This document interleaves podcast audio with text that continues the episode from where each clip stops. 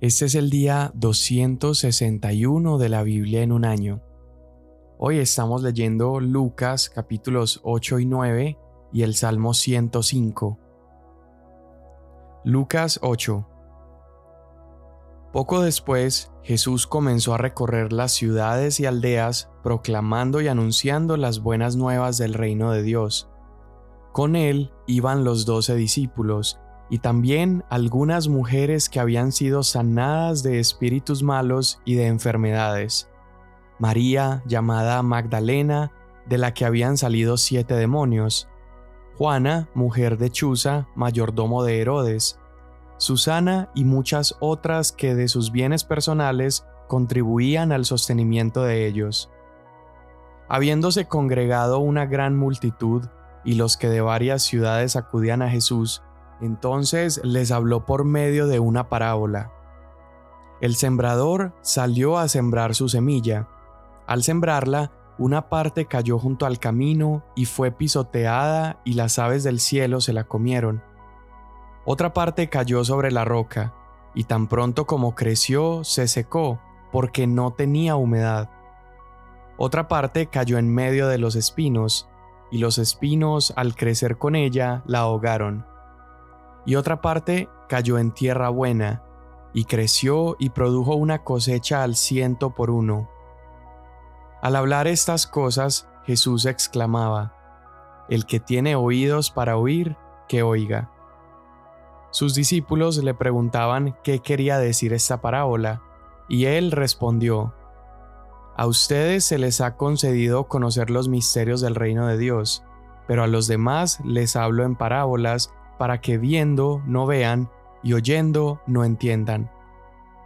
La parábola es esta. La semilla es la palabra de Dios. Aquellos a lo largo del camino son los que han oído, pero después viene el diablo y arrebata la palabra de sus corazones, para que no crean y se salven. Aquellos sobre la roca son los que, cuando oyen, reciben la palabra con gozo, pero no tienen raíz profunda creen por algún tiempo y en el momento de la tentación sucumben. La semilla que cayó entre los espinos son los que han oído y al continuar su camino son ahogados por las preocupaciones, las riquezas y los placeres de la vida y su fruto no madura. Pero la semilla en la tierra buena son los que han oído la palabra con corazón recto y bueno, y la retienen y dan fruto con su perseverancia. Nadie enciende una lámpara y la cubre con una vasija o la pone debajo de una cama, sino que la pone sobre un candelero para que los que entren vean la luz. Pues no hay nada oculto que no haya de ser manifiesto, ni secreto que no haya de ser conocido y salga a la luz. Por tanto, tengan cuidado de cómo oyen, porque al que tiene, más le será dado, y al que no tiene, aun lo que cree que tiene se le quitará. Entonces la madre y los hermanos de Jesús llegaron a donde él estaba, pero no podían acercarse a él debido al gentío. Tu madre y tus hermanos están afuera y te quieren ver, le avisaron, pero él les respondió, Mi madre y mis hermanos son estos que oyen la palabra de Dios y la hacen. Uno de aquellos días Jesús entró en una barca con sus discípulos y les dijo, Pasemos al otro lado del lago. Y se hicieron a la mar. Pero mientras ellos navegaban, él se durmió y una violenta tempestad descendió sobre el lago y comenzaron a hundirse y corrían peligro. Llegándose a Jesús lo despertaron diciendo, Maestro, Maestro, que perecemos. Y él, levantándose, reprendió al viento y a las olas embravecidas, y cesaron y sobrevino la calma. ¿Dónde está la fe de ustedes? les dijo. Pero ellos estaban atemorizados y asombrados, diciéndose unos a otros, ¿quién pues es este que aún a los vientos y al agua manda y lo obedecen? Entonces navegaron hacia la tierra de los Gadarenos, que está al lado opuesto de Galilea. Cuando Jesús bajó a tierra, le salió al encuentro un hombre de la ciudad poseído por demonios, y que por mucho tiempo no se había puesto ropa alguna ni vivía en una casa sino en los sepulcros. Al ver a Jesús, gritó y cayó delante de él, y dijo en alta voz, ¿Qué tienes tú que ver conmigo, Jesús, Hijo del Dios Altísimo? Te ruego que no me atormentes. Porque él mandaba al espíritu inmundo que saliera del hombre, pues muchas veces se había apoderado de él y estaba atado con cadenas y grillos y bajo guardia. A pesar de todo, rompía las ataduras y era llevado por el demonio a los desiertos. Entonces Jesús le preguntó, ¿Cómo te llamas? Legión contestó, porque muchos demonios habían entrado en él. Y le rogaba que no les ordenara irse al abismo.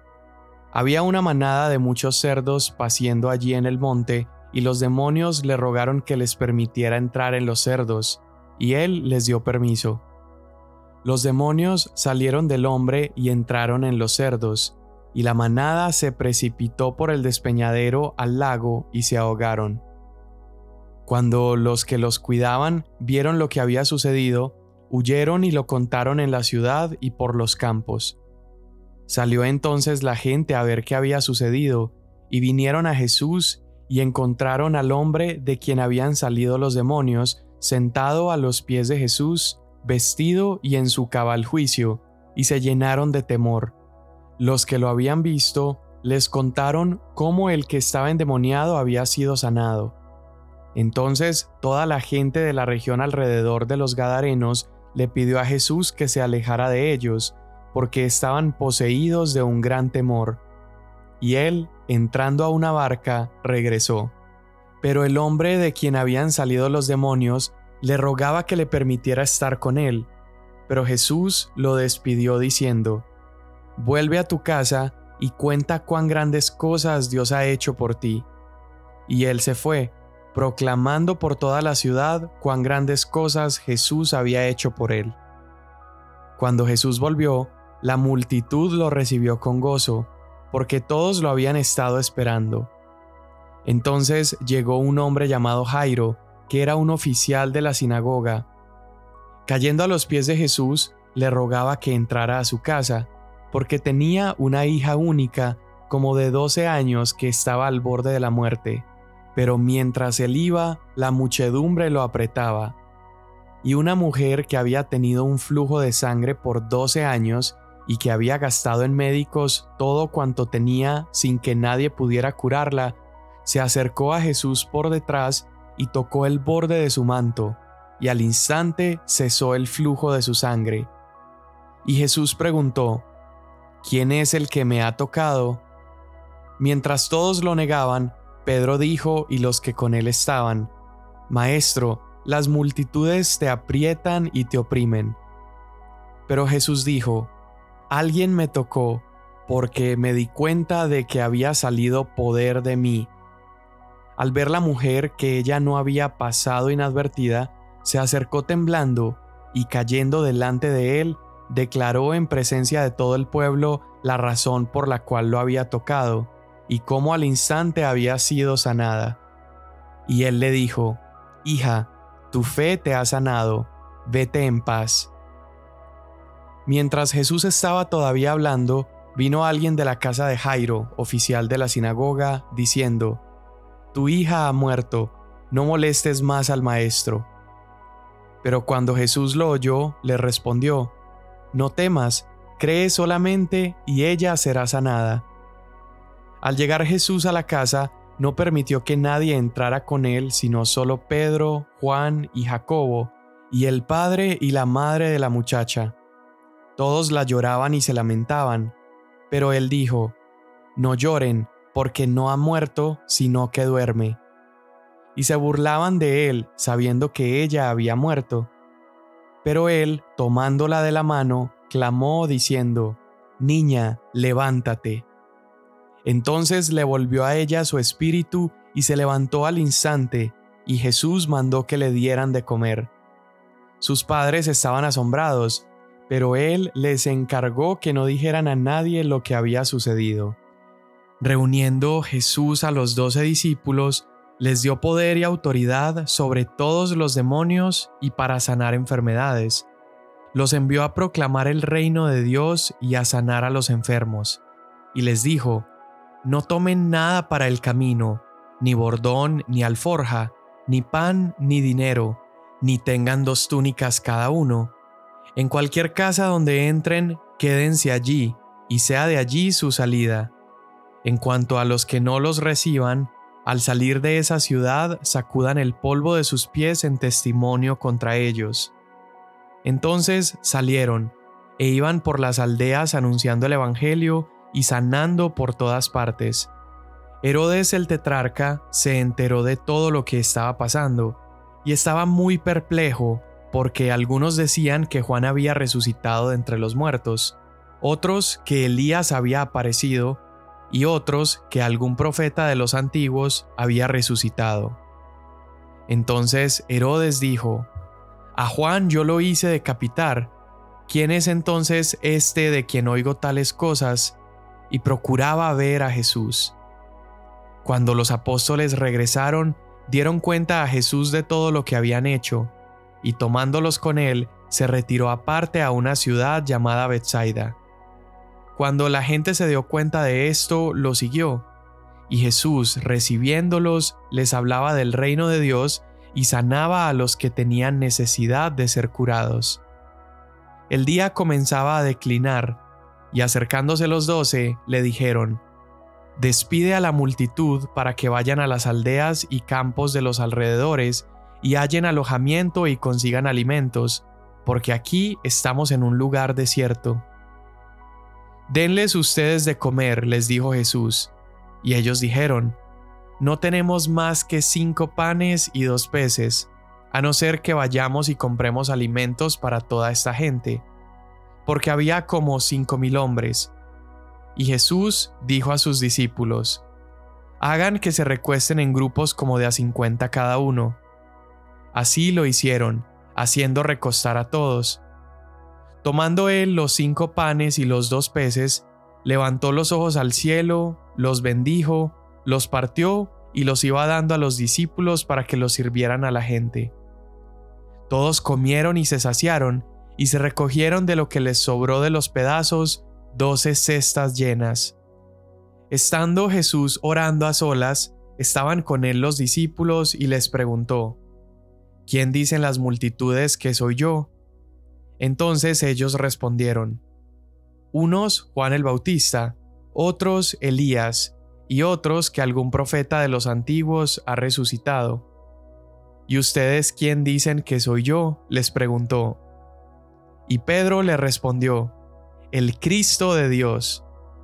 Pero Jesús, advirtiéndoles severamente, les mandó que no dijeran eso a nadie, y les dijo, el Hijo del Hombre debe padecer mucho y ser rechazado por los ancianos, los principales sacerdotes y los escribas, y ser muerto y resucitar al tercer día. Y a todos les decía, si alguien quiere seguirme, niéguese a sí mismo, tome su cruz cada día y sígame. Porque el que quiera salvar su vida, la perderá, pero el que pierda su vida por causa de mí, ese la salvará. Pues, ¿de qué le sirve a un hombre haber ganado el mundo entero si él mismo se destruye o se pierde? Porque el que se avergüence de mí y de mis palabras, de éste se avergonzará el Hijo del Hombre cuando venga en su gloria y la del Padre y la de los santos ángeles. Pero en verdad les digo que hay algunos de los que están aquí que no probarán la muerte hasta que vean el reino de Dios. Y como ocho días después de estas palabras, Jesús tomó con él a Pedro, a Juan y a Jacobo, y subió al monte a orar. Mientras oraba, la apariencia de su rostro se hizo otra, y su ropa se hizo blanca y resplandeciente. Y de repente dos hombres hablaban con él, los cuales eran Moisés y Elías, quienes, apareciendo en gloria, hablaban de la partida de Jesús que él estaba a punto de cumplir en Jerusalén. Pedro y sus compañeros habían sido vencidos por el sueño, pero cuando estuvieron bien despiertos, vieron la gloria de Jesús y a los dos varones que estaban con él. Y al retirarse ellos de él, Pedro dijo a Jesús, Maestro, es bueno quedarnos aquí. Hagamos tres enramadas, una para ti, otra para Moisés y otra para Elías. Pero Pedro no sabía lo que decía. Entonces, mientras él decía esto, se formó una nube que los cubrió, y tuvieron temor al entrar en la nube. Y una voz salió de la nube que decía, Este es mi Hijo escogido, oigan a él. Después de oírse la voz, Jesús se quedó solo. Ellos mantuvieron esto en secreto. Por aquellos días no contaron nada de lo que habían visto. Y aconteció que al día siguiente, cuando bajaron del monte, una gran multitud les salió al encuentro. En ese momento, un hombre de la multitud gritó, Maestro, te suplico que veas a mi hijo, pues es el único que tengo y sucede que un espíritu se apodera de él y de repente da gritos, y el espíritu hace que caiga con convulsiones, echando espumarajos, y cuando lo estropea, a duras penas se aparta de él. Entonces rogué a tus discípulos que echaran fuera ese espíritu, y no pudieron. Jesús les respondió, Oh generación incrédula y perversa, ¿hasta cuándo he de estar con ustedes y he de soportarlos? Trae acá a tu hijo. Cuando éste se acercaba, el demonio lo derribó y lo hizo caer con convulsiones. Pero Jesús reprendió al espíritu inmundo y sanó al muchacho y se lo devolvió a su padre. Y todos estaban admirados de la grandeza de Dios. Mientras todos se maravillaban de todas las cosas que hacía, Jesús dijo a sus discípulos, Hagan que estas palabras penetren en sus oídos porque el Hijo del Hombre va a ser entregado en manos de los hombres. Pero ellos no entendían estas palabras y les estaban veladas para que no las comprendieran y temían preguntar a Jesús acerca de ellas. Y comenzó una discusión entre ellos sobre quién de ellos sería el mayor. Entonces Jesús, sabiendo lo que pensaban en sus corazones, tomó a un niño y lo puso a su lado el que recibe a este niño en mi nombre, les dijo, me recibe a mí, y el que me recibe a mí, recibe a aquel que me envió, porque el que es más pequeño entre todos ustedes, ese es grande. Y Juan respondió, Maestro, vimos a uno echando fuera demonios en tu nombre, y tratamos de impedírselo porque no anda con nosotros. Pero Jesús le dijo, No se lo impidan, porque el que no está contra ustedes, está con ustedes. Sucedió que cuando se cumplían los días de su ascensión, Jesús, con determinación, afirmó su rostro para ir a Jerusalén, y envió mensajeros delante de él, y ellos fueron y entraron en una aldea de los samaritanos para hacer los preparativos para él. Pero no lo recibieron, porque sabían que había determinado ir a Jerusalén. Al ver esto, sus discípulos Jacobo y Juan dijeron, Señor, ¿quieres que mandemos que descienda fuego del cielo y los consuma? Pero él volviéndose los reprendió y dijo, Ustedes no saben de qué espíritu son, porque el Hijo del Hombre no ha venido para destruir las almas de los hombres, sino para salvarlas. Y se fueron a otra aldea. Mientras ellos iban por el camino, uno le dijo, te seguiré a donde quiera que vayas. Las zorras tienen madrigueras y las aves del cielo nidos, le dijo Jesús, pero el Hijo del Hombre no tiene dónde recostar la cabeza. A otro le dijo, ven tras mí, pero él contestó, Señor, permíteme que vaya primero a enterrar a mi padre. Deja que los muertos entierren a sus muertos, le respondió Jesús, pero tú ve y anuncia por todas partes el reino de Dios. También otro dijo, Te seguiré, Señor, pero primero permíteme despedirme de los de mi casa. Pero Jesús le dijo, Nadie que después de poner la mano en el arado mira atrás es apto para el reino de Dios. Salmo 105 Den gracias al Señor, invoquen su nombre, den a conocer sus obras entre los pueblos, cántenle, cántenle, hablen de todas sus maravillas, gloríense en su santo nombre, Alégrese el corazón de los que buscan al Señor. Busquen al Señor y su fortaleza, busquen su rostro continuamente. Recuerden las maravillas que Él ha hecho, sus prodigios y los juicios de su boca, oh simiente de Abraham, su siervo, hijos de Jacob, sus escogidos. Él es el Señor nuestro Dios, sus juicios están en toda la tierra.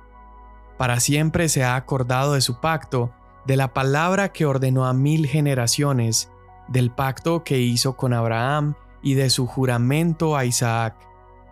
También lo confirmó a Jacob por estatuto, a Israel como pacto eterno, diciendo, A ti te daré la tierra de Canaán como porción de la heredad de ustedes. Cuando eran pocos en número, muy pocos y extranjeros en el país, cuando vagaban de nación en nación y de un reino a otro pueblo, él no permitió que nadie los oprimiera, y por amor a ellos reprendió a reyes diciéndoles, No toquen a mis ungidos, ni hagan mal a mis profetas. Y llamó al hambre sobre la tierra, quebró todo sustento de pan, envió a un hombre delante de ellos, a José vendido como esclavo. Con grillos afligieron sus pies, él mismo fue puesto en cadenas hasta que su predicción se cumplió. La palabra del Señor lo puso a prueba, el rey envió y lo soltó, el soberano de los pueblos lo puso en libertad. Lo puso por señor de su casa y administrador sobre todos sus bienes, para que encarcelara a sus príncipes a voluntad suya y a sus ancianos enseñara sabiduría. También Israel entró en Egipto, Así peregrinó Jacob en la tierra de Cam, e hizo que su pueblo se multiplicara mucho y los hizo más fuertes que sus adversarios. Les cambió el corazón para que odiaran a su pueblo, para que obraran astutamente contra sus siervos. Envió a Moisés su siervo y a Aarón a quien había escogido. Estos hicieron las maravillas de Dios entre ellos y prodigios en la tierra de Cam, mandó tinieblas e hizo que se oscureciera, pero ellos no atendieron a sus palabras. Convirtió sus aguas en sangre e hizo morir sus peces. Se llenó su tierra de ranas hasta en las alcobas de sus reyes. Él habló y vinieron enjambres de moscas y mosquitos por todo su territorio. Les dio granizo por lluvia y llamas de fuego en su tierra. Devastó también sus vides y sus higueras y destrozó los árboles de sus territorios. Él habló y vinieron langostas y orugas sin número, que devoraron toda la vegetación de su país y se comieron el fruto de su suelo. También hirió de muerte a todo primogénito de su tierra, las primicias de todo su vigor.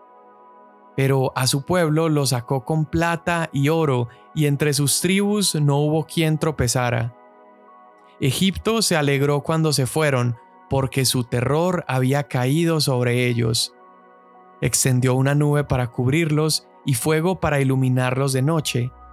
Pidieron y les mandó codornices y los sació de pan del cielo. Abrió la roca y brotaron las aguas, corrieron como un río en tierra seca. Porque se acordó de su santa palabra dada a Abraham su siervo, y sacó a su pueblo con alegría y a sus escogidos con gritos de júbilo. También les dio las tierras de las naciones, y poseyeron el fruto del trabajo de los pueblos, a fin de que guardaran sus estatutos y observaran sus leyes. Aleluya. Amén.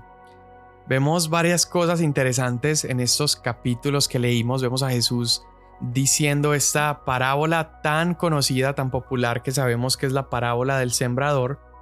Y después de esta parábola está esta escena donde está Jesús con sus discípulos, llega su familia a buscarlo y para entonces, además de María y José, lo que sabemos de sus hermanos es poco, pero simplemente sabemos que sus hermanos ni siquiera creían en él. Ah, en una de las ocasiones sus hermanos fueron a buscarlo y lo querían sacar de algún lugar porque pensaban que Jesús había perdido la cabeza. Y en este momento Jesús está enseñando le avisan que su familia lo está buscando y allí la respuesta de Jesús suena como una respuesta muy áspera. Pareciera como si Jesús está respondiendo a sus hermanos de la misma manera que ellos lo han tratado a él hasta ahora. Él dice, mi madre y mis hermanos son ustedes los que están aquí y que hacen la voluntad de Dios. Pero quiero mostrarte cómo no es el caso que Jesús esté tratando de despreciar a su familia. En realidad, lo que Jesús está haciendo es enseñarnos algo profundo y es que existe una promesa tan real para todo aquel que hace la voluntad de Dios y es que esa persona recibe aquello que muchas personas escasamente logran disfrutar sobre la tierra y es una familia real.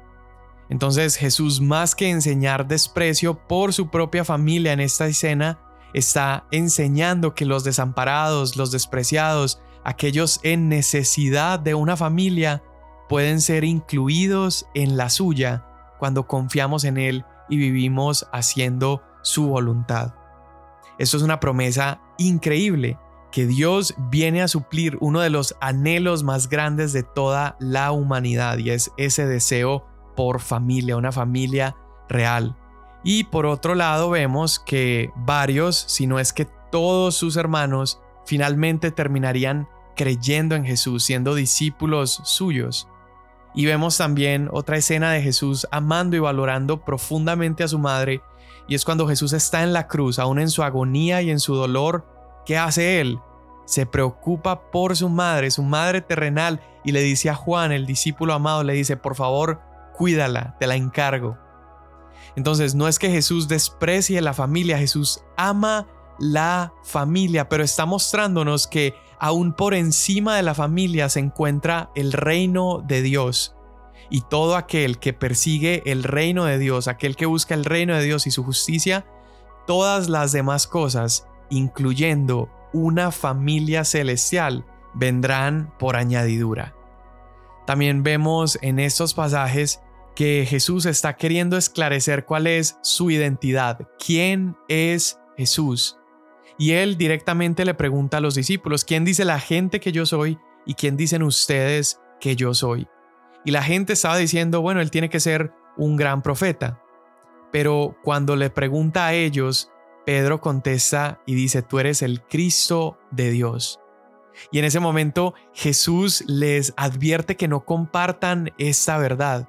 Y esto nos puede parecer un poco extraño y de hecho hay muchas personas que han tratado de estudiar y de definir por qué Jesús vivió como ocultando esa deidad o estaba Jesús tratando de prohibir que fuera exhibido, que la gente viera claramente su identidad y a esto le han llamado el secreto mesiánico porque Jesús está obrando como como escondido de alguna manera. Pero la razón por la que él hace esto no es tan difícil. Jesús simplemente no quería que ellos enseñaran aún a otros de aquello que todavía no comprendían bien. Por eso inmediatamente después de esa revelación que Pedro tiene, Jesús les dice, ok, no se lo digan a nadie porque el Cristo tiene que sufrir, tiene que ser entregado, tiene que morir y tiene que resucitar. Entonces, el problema no es tanto que ellos supieran demasiada información y por eso tenían que callar, más bien ellos todavía sabían muy poco. Y como todavía no entendían bien, porque Jesús todavía no terminaba su misión y Jesús todavía no terminaba de revelarles por completo más de su gloria, entonces es por eso que les dice, todavía no lo anuncien.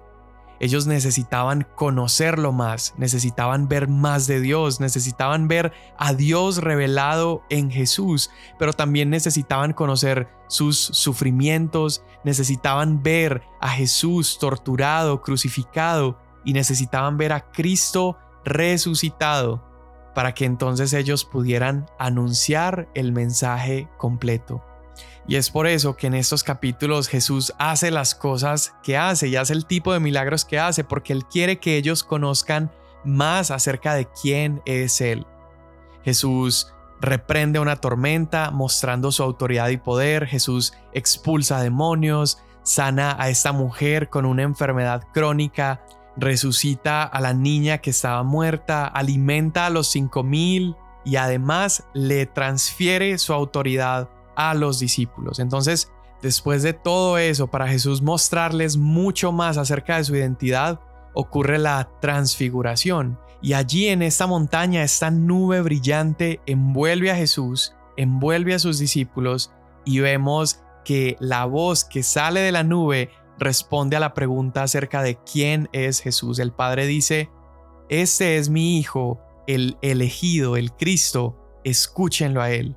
Y leyendo este pasaje hubo algo que me voló la cabeza y fue ver esa escena donde Elías, Moisés y Jesús dice que estaban conversando acerca de la partida de Jesús, estaban hablando acerca de la muerte de Jesús que él iba a padecer en Jerusalén.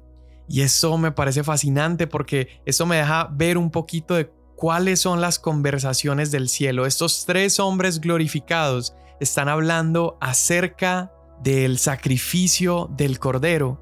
Y cuando vemos en Apocalipsis, nos damos cuenta que el tema central de conversación en el cielo sigue siendo el Cordero que fue inmolado. El cielo no supera el sacrificio de Jesús porque fue precisamente ese sacrificio el que le otorgó mayor gloria al Hijo y por lo tanto también al Padre. Y finalmente terminamos viendo en estos capítulos estas historias de algunas personas, algunos casos que representan una falta de compromiso con Jesús a expensas de la comodidad. Y nos damos cuenta de que la proclamación del reino está en juego cuando somos demasiado cómodos. Por eso Jesús le dice a una persona, deja que los muertos entierren a sus muertos. A otro le dice, nadie que pone su mano en el arado y mira para atrás es digno o es apto para el reino de Dios. Y Jesús está enseñando esto porque nuestro deseo de comodidad y de seguridad casi siempre son el mayor estorbo para que podamos avanzar la obra del reino de Dios. La buena noticia es que tenemos como ejemplo delante de nosotros a uno que puso sus manos en el arado y a pesar de comprender y ver completamente el sufrimiento que le esperaba, no consideró ese sufrimiento como un motivo suficiente para abandonar la voluntad del Padre. Al contrario, Jesús pudo ver hacia adelante y pudo ver con gozo la recompensa de ese sufrimiento que él recibiría en la cruz. Y la palabra de Dios nos dice que la recompensa de ese sufrimiento fue para él ver que su sacrificio, su muerte y su resurrección dieron un fruto glorioso y ese fruto somos tú y yo que hemos sido alcanzados, redimidos, lavados y perdonados por la obra de Cristo en la cruz. Señor, hoy estamos agradecidos contigo porque gracias a que viniste, te acercaste, gracias a que nos revelaste quién eres, entonces podemos tener acceso al Padre. Hoy te pedimos, Padre, ayúdanos a perseverar, ayúdanos a caminar con obediencia, aun si esto implica morir a nuestra comodidad, morir a nuestros deseos y a nuestro confort.